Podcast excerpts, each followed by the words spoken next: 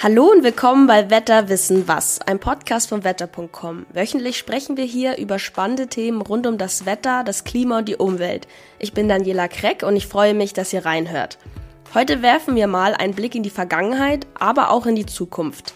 Dass sich unser Wetter verändert und es einem bestimmten Trend folgt, ist eigentlich klar. Das belegt die Wissenschaft. Trotzdem sind viele Menschen immer noch der Meinung, dass das Wetter vor 50 Jahren gar nicht so groß anders war.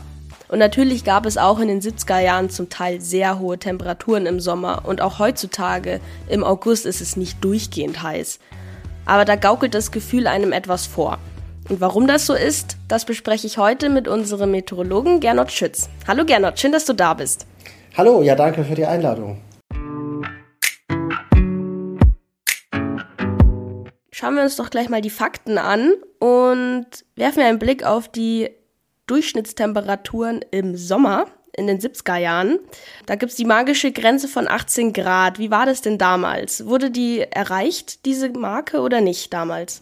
Also in den 1970er Jahren wurde die kein einziges Mal erreicht, aber dann im Jahrzehnt, jetzt springen wir quasi ins Aktuelle, zwischen 2013 und äh, 2022, da lag der, der Schnitt eben über den Sommer bereits fünfmal über 18 Grad und im Jahr 2022 sogar über 19 Grad. Also das sind ja wirklich eindeutige Zahlen. Okay, und wie denkst du, wird es in 50 Jahren aussehen, also in Zukunft, sagen wir im Jahr 2070? Naja, es wird natürlich weiter sich erhöhen, die Temperatur, in jedem Monat, zu jeder Jahreszeit, aber eben auch im Sommer. Äh, es kann dann durchaus sein, dass die dann bei 20 Grad oder auch sogar über 20 Grad liegt. Und das ist natürlich für eine Durchschnittstemperatur, wo ja auch die nächtlichen Tiefstwerte eingehen, ist das schon sehr viel. Und das ist nicht nur eine krasse Steigerung zu den 1970er Jahren, es, es wäre dann auch nochmal deutlich wärmer, als es jetzt aktuell ist. 70er Jahre, so lang ist das jetzt auch noch nicht her. Und dann gibt es so einen Sprung und so ein enormer Unterschied. Aber gut, äh, wir erreichen, erreichen ja inzwischen auch schon die 40 Grad in Deutschland, hin und wieder mal im Sommer. War das in den 70ern auch so? Also die 40 Grad, die wurden überhaupt noch nie erreicht vor 1983. Also logischerweise auch in den 1970er nicht. Also man kann sagen, seit Beginn der Wetteraufzeichnungen, und es geht ja an manchen Stationen bis ins Ende des 19. Jahrhunderts zurück, wurden 40 Grad vor 1983 nie gemessen. Und das Spannende ist aber, was dann nach 1983 passiert ist. Dieser Rekord, der damals gemessen wurde, der hat relativ lange Bestand, also 20 Jahre mal zumindest, bis 2003, dem sogenannten Jahrhundertsommer in Anführungsstrichen. Ähm, da wurde dieser Rekord erreicht. Und dann seit 2013, und das ist jetzt wirklich krass, da wurden an 30 Stationen in Deutschland diese 40 Grad erreicht bzw. überschritten. Und das 2015, 2019 und 2022. Und dann eben auch gleichzeitig an vielen Stationen. Und das muss man sich mal vorstellen. Es wurde quasi ungefähr 80 Jahre lang wurde das überhaupt nie gemessen dann wurde es einmal gemessen, dann wieder 20 Jahre nicht und jetzt praktisch alle zwei, drei Jahre kommt das vor. Das ist, das ist wirklich verrückt, wenn man sich das mal vor Augen hält, dass das ja irgendwie schon eine neue Normalität ist. Denkst du, dass wir in 50 Jahren in Deutschland, also dass das ganz normal sein wird, dass wir 40 Grad im Sommer haben? Also ich glaube, da müssen wir bei weitem keine 50 Jahre warten. Wie gesagt, das ist ja jetzt schon fast Normalität irgendwo in Deutschland an einer Station, manchmal sogar an mehreren. Also jetzt zum Beispiel in diesem Sommer, da haben wir die 40 nicht erreicht, aber mit 38,8 Grad am 15. Juli waren das auch nur 1,2 Grad runter. Also, also ich gehe davon aus, dass wir eigentlich in den nächsten Jahren, dass das, dass das wirklich zur Regel wird. In diesen typischen Hitzewellen, die es ja im Sommer dann eben auch immer häufiger, immer länger anhaltend und immer höher von den Temperaturen her geben wird, da wird es wahrscheinlich äh, tatsächlich zur Regel werden. Und ich, und ich persönlich rechne spätestens in fünf bis sieben Jahren damit, dass es dann äh, kaum noch Sommer unter 40 Grad irgendwo in Deutschland geben wird. Also wenn du sagst, in fünf bis sieben Jahren, das wäre sehr bald. Da will ich gar nicht wissen, wie es in 50 Jahren dann aussieht. Genau. Ja, aber dann schauen wir uns gleich mal den Winter an, die andere Extreme. Ähm, welche Durchschnittstemperatur haben wir heutzutage im Winter? Beziehungsweise wann spricht man von einem zu warmen Winter? Gut, da gibt es natürlich auch diese Durchschnittswerte. Also man, ähm, wir betrachten jetzt mal so als 3 Grad als magische Grenze für einen Winter. Äh, das wurde nämlich in den 1970er Jahren nur einmal erreicht bzw. überschritten. Also Winter ist ja meteorologisch die Monate äh, Dezember, Januar und Februar.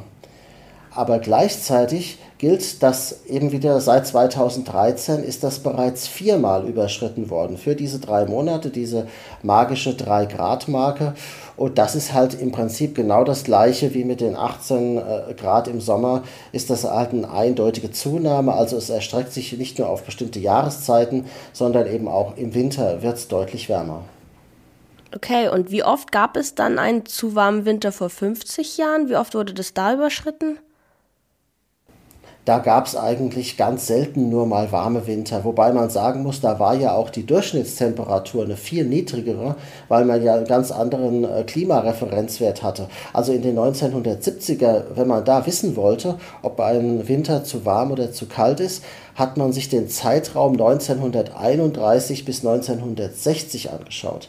Also da war die Referenzperiode noch komplett äh, im, im Zweiten Weltkrieg zum Beispiel. Diese Zeit war da auch noch komplett dabei obwohl ja 1970er Jahre schon deutlich nach dem Zweiten Weltkrieg äh, waren.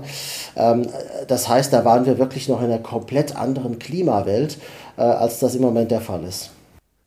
Und wie warm wird unser Winter in Zukunft mal sein, glaubst du? Naja, auch da werden die Temperaturen weiter ansteigen. Ähm, das sieht man ja zum Beispiel auch an der durchschnittlichen Anzahl von Eistagen. Also das sind ja Tage, wo die Höchsttemperatur kleiner gleich 0 Grad ist. Also es darf nicht über 0 Grad gehen. Ähm, und, äh, und diese durchschnittliche Anzahl von Eistagen, die ist auch zurückgegangen. Das war mal früher 17,8 Grad im Schnitt pro Winter in Deutschland, über Deutschland gemittelt und jetzt sind es nur noch 12,6. Und das wird sicherlich deutlich unter 10 und möglicherweise auch noch weiter in die Zukunft geblickt, vielleicht auch in Richtung 2050, äh, 2070 wird das auch deutlich unter 5 gehen und vielleicht wird es auch dann Jahre geben, wo überhaupt kein Eistag äh, mehr auftritt in Deutschland. Oje, denkst du, dass wir dann in Zukunft gar keinen Schnee mehr haben werden oder auch gar keine Eistage? Also schneien kann es ja auch, wenn es keinen Eistag gibt. Also ein Tag mit Schneedecke ist ja so definiert, dass morgens äh, um, um 7 Uhr halt eine Schneedecke äh, liegen muss von mindestens einem Zentimeter. Und es kann ja zum Beispiel nachts schneien, vielleicht sogar viel schneien, 20, 30 Zentimeter. Und dann geht es aber tagsüber vielleicht trotzdem auf 5 Grad plus oder so mit der Höchsttemperatur. Das heißt, wir haben auf jeden Fall keinen Eistag. Trotzdem würde das als ein Tag mit Schneedecke zählen, weil halt morgens dieser Schnee gelegen hat. Insofern glaube ich schon, dass es auch in Zukunft Schnee geben wird aber es wird immer unwahrscheinlicher, dass Schnee über mehrere Tage oder gar mehrere Wochen liegen bleibt. Und das eben nicht nur im, in den ganz tiefen Lagen oder in Norddeutschland, wo das ja bisher schon so war, sondern eben auch in den Mittelgebirgen, ja vielleicht sogar am Alpenrand oder auch in den mittleren oder niedrigeren Lagen der Alpen selbst. Und das ist natürlich äh, über kurz oder lang auch ein äh, Problem für die Skigebiete sie sind ja abhängig vom Schnee und das alles künstlich äh, zu beschneien, ich weiß auch nicht, ob das die richtige Lösung ist.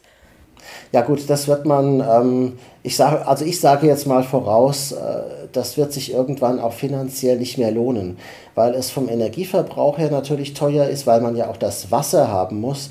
Und Klimawandel bedeutet ja eben auch äh, zunehmende Dürren im Sommer. Und da wird man irgendwann zu dem Schluss kommen, dass man sozusagen die, die Beschneiung von Skigebieten nicht in Konkurrenz stellen kann zum, zur Wasserversorgung der Menschen in diesen Regionen. Und da muss man natürlich Prioritäten setzen. Auf jeden Fall. Na gut, dann bleiben wir gleich mal beim Wasser beziehungsweise beim Regen. Wie schaut es mit der Niederschlagsmenge aus? Haben wir in Zukunft mehr oder weniger Regen, denkst du? Also Niederschlag ist ja einer der Parameter auch schon in der aktuellen Wettervorhersage für die nächsten 1, 2, 3 Tage, der mit am schwersten vorherzusagen ist. Nicht nur die Tatsache, ob es regnet oder nicht, das kann man noch einigermaßen sicher vorhersagen, aber entscheidend sind ja eben die Regenmengen. Ob es nur ein bisschen nieselt oder tröpfelt oder ob jetzt wirklich mal nennenswert 10, 20, 30, 40 Liter in einem bestimmten Zeitraum pro Quadratmeter äh, runterkommen. Und da muss man sagen, sind Prognosen tatsächlich sehr schwierig. Und was beim Niederschlag noch dazu kommt, es es hilft uns gar nicht so sehr, selbst wenn sich die Niederschlagsmenge nicht verändern sollte, über, eine, über das Jahr gesehen beispielsweise. Denn was wir jetzt schon beobachten und auch schon in den vergangenen Jahren eben gesehen haben, die sogenannten Niederschlagsmuster verändern sich. Das heißt, eigentlich haben wir hier ein Klima in Deutschland und Mitteleuropa, das über alle Monate im Jahr relativ gleichmäßig Niederschlag fällt. Und jetzt ist es aber immer mehr so, dass wir lange Phasen haben, teilweise mehrere Wochen, manchmal sogar auch ein, zwei Monate in Extremsommern, wo praktisch gar kein Niederschlag fällt und dann aber wieder sogenannte Starkregenereignisse passieren. Also dass ganz viel Regen in sehr kurzer Zeit passiert, äh, dass ganz viel Regen in sehr kurzer Zeit runterkommt. Und ähm, das bedeutet, der Boden kann das nicht aufnehmen, gerade dann nicht, wenn er vorher besonders ausgetrocknet war. Das heißt, wir haben mehr Unwettergefahr durch Starkregen, durch Überflutungen, Überschwemmungen, Erdrutsche, Murenabgänge und solche Sachen, gerade in den, in den Mittelgebirgen oder auch in den Alpen, und haben gleichzeitig ein Dürreproblem. Es klingt erstmal wie ein Widerspruch. Wir haben mehr Regen in kürzerer Zeit, dafür auch längere Dürrephasen. Äh, und, und das hilft uns aber beides nicht. Der Regen hilft nicht, die Dürre zu beseitigen, weil er gar nicht in den Boden einzieht und gleichzeitig haben wir eben trotzdem den Wassermangel, obwohl es teilweise zu viel regnet. Das, das heißt, es kann im Jahresmittel eben sein, dass die Niederschlagsmenge gleich bleibt, vielleicht sogar zunimmt in manchen Regionen und trotzdem haben wir ein Dürreproblem. Und was was man auch noch berücksichtigen muss, woran man erstmal auch nicht denkt, ist ja durch steigende Temperaturen wird ja auch mehr Wasser verdunstet.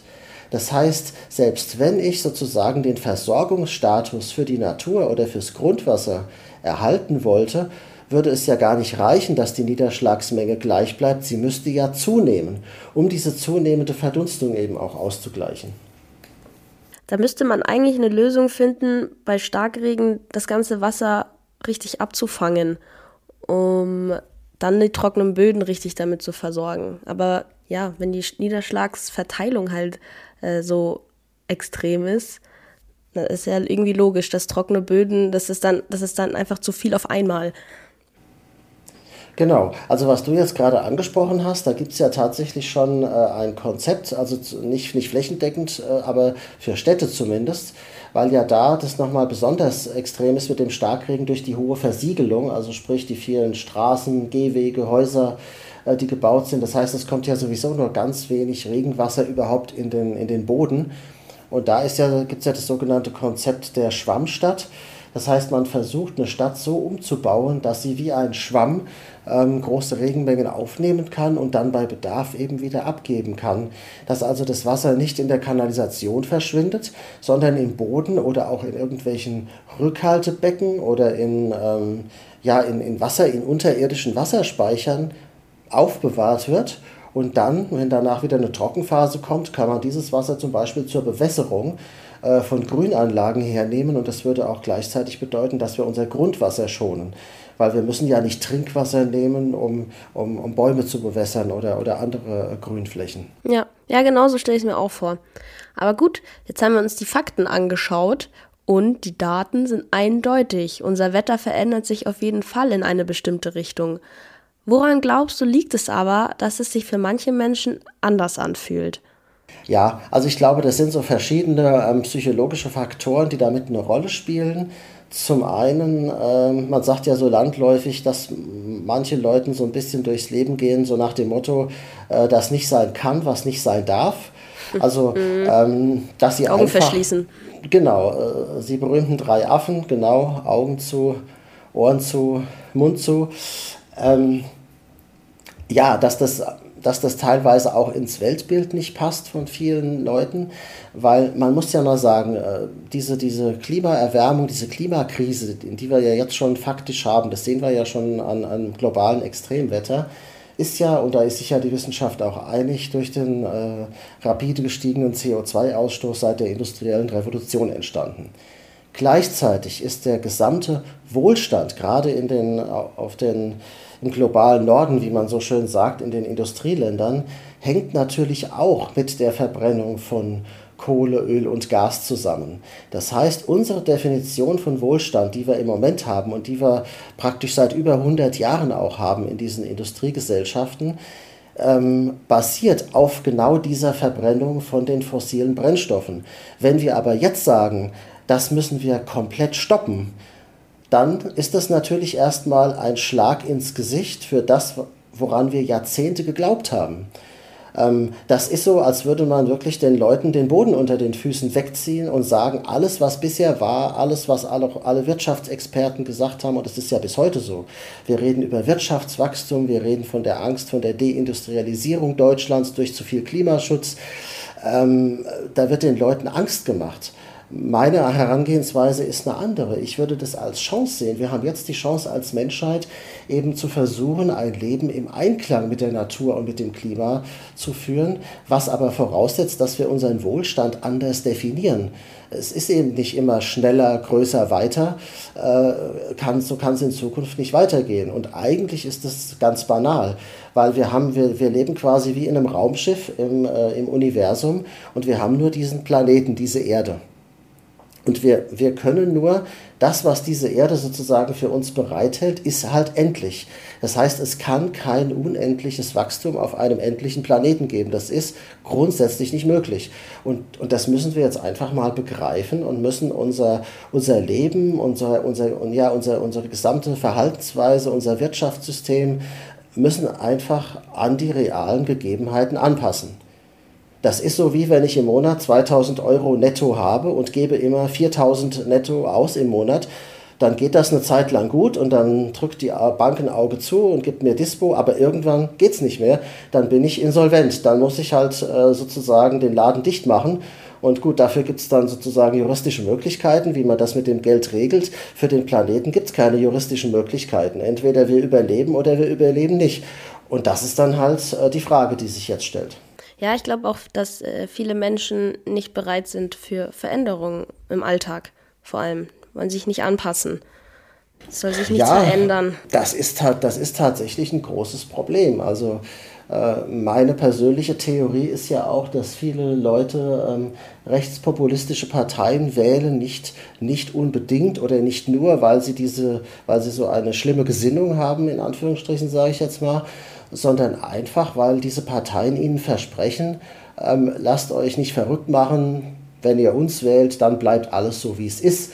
Oder noch ja. schlimmer, wir drehen es wieder zurück, so wie es vor 30, 40, 50 Jahren war.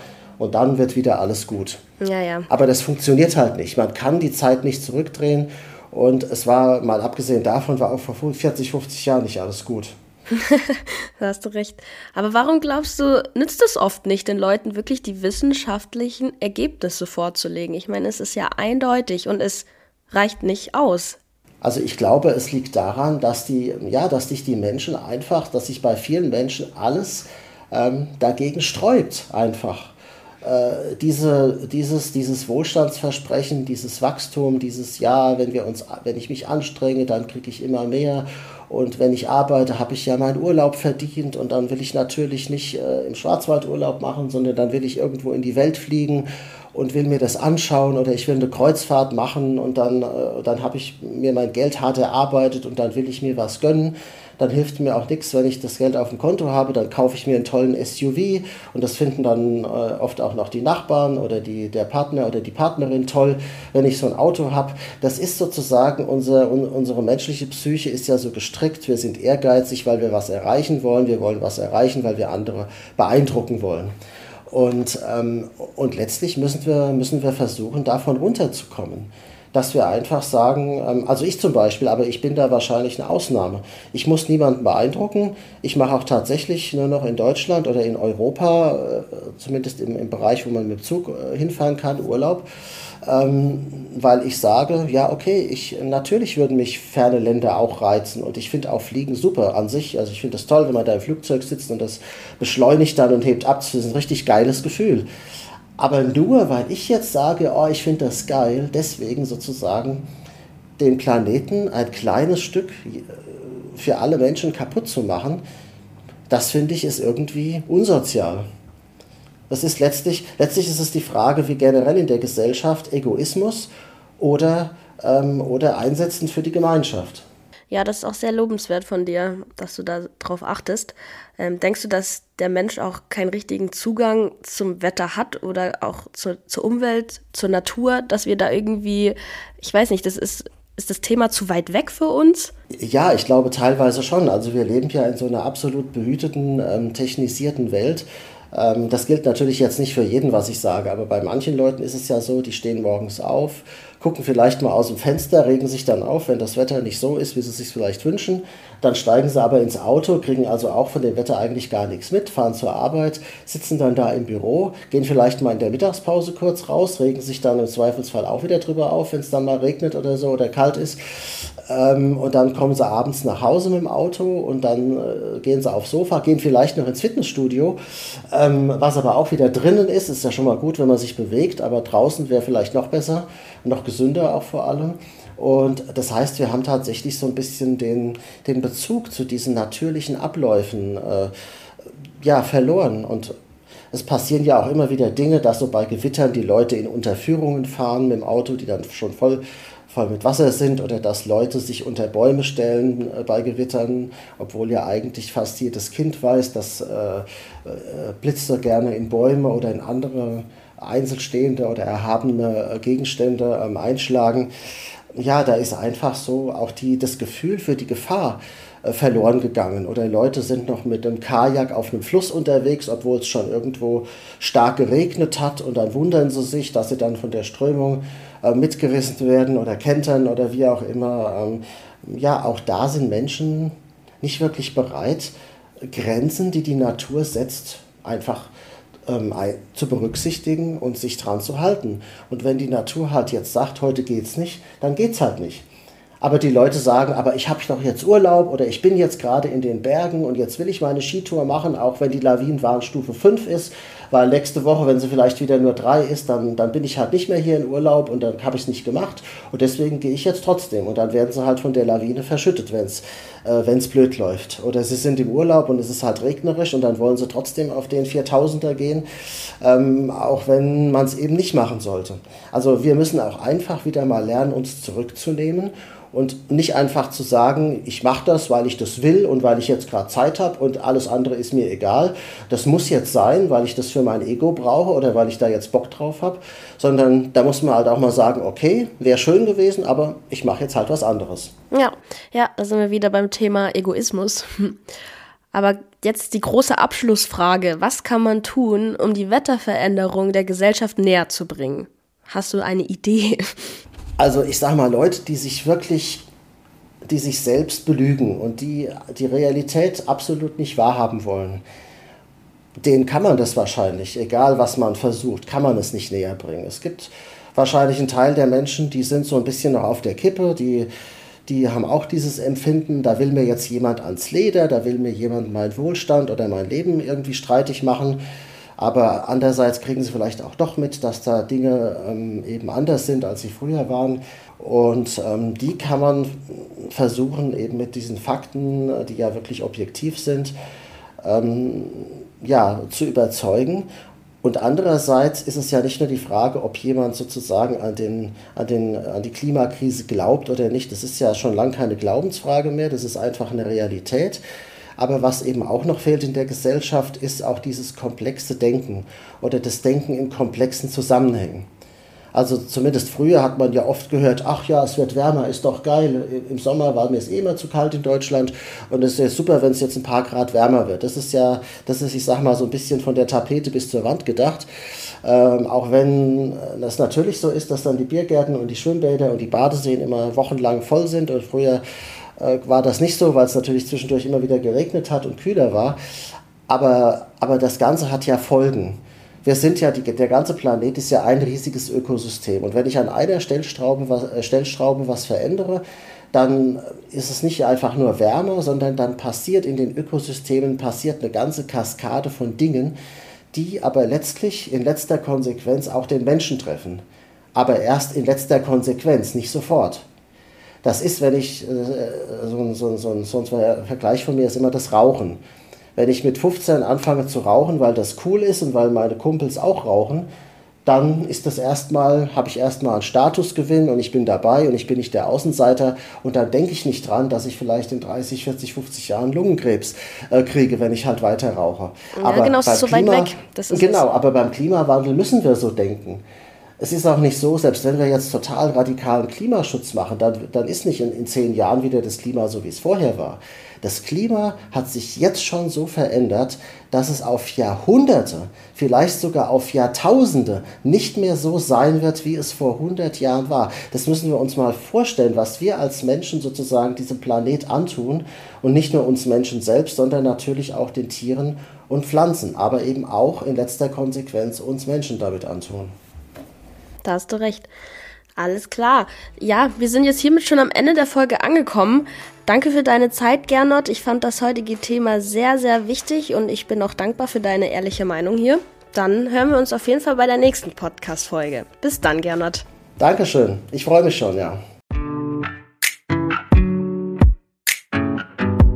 Danke, dass auch ihr heute reingehört habt. Und wenn euch unser Podcast gefällt und ihr uns unterstützen wollt, dann abonniert doch unseren Kanal hier auf Spotify, iTunes, YouTube und Co. Dann verpasst ihr auch keine Folge zum Thema Wetter und Klima. Gerne könnt ihr auch eine Bewertung hinterlassen. Wir freuen uns. Bis zum nächsten Mal bei Wetter wissen was.